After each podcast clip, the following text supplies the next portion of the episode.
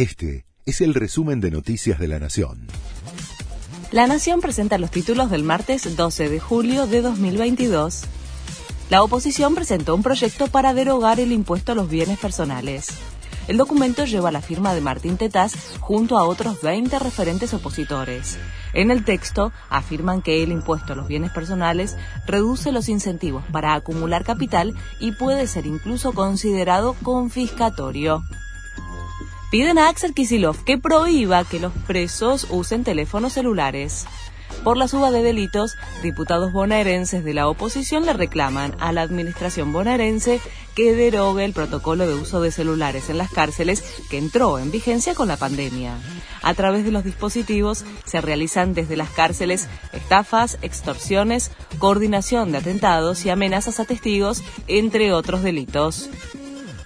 Advierten que habrá fuertes subas en el precio de la carne de cerdo. El choripán, la bondiola y las salchichas para panchos podrían sufrir aumentos en los próximos días como consecuencia del cepo a las importaciones que se ajustó a fines de junio.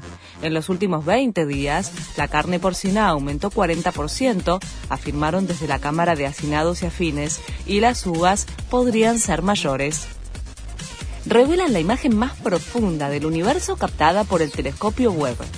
La difundió Joe Biden y muestra miles de galaxias a 4.600 millones de años luz de la Tierra. Hoy, la NASA difundirá el resto de las imágenes captadas hasta ahora del cosmos en alta calidad. Hugo Ibarra será el técnico de Boca hasta fin de año. Estoy feliz, quiero mucho a este club, dijo el ex lateral derecho Ceneice en la conferencia de prensa encabezada por el presidente Jorge Amora Meal. Ibarra dirigía a la reserva del club y quedó como entrenador interino tras el despido el miércoles pasado de Sebastián Bataglia, al día siguiente de la derrota ante Corinthians que lo dejó fuera de la Libertadores. Este fue el resumen de Noticias de la Nación.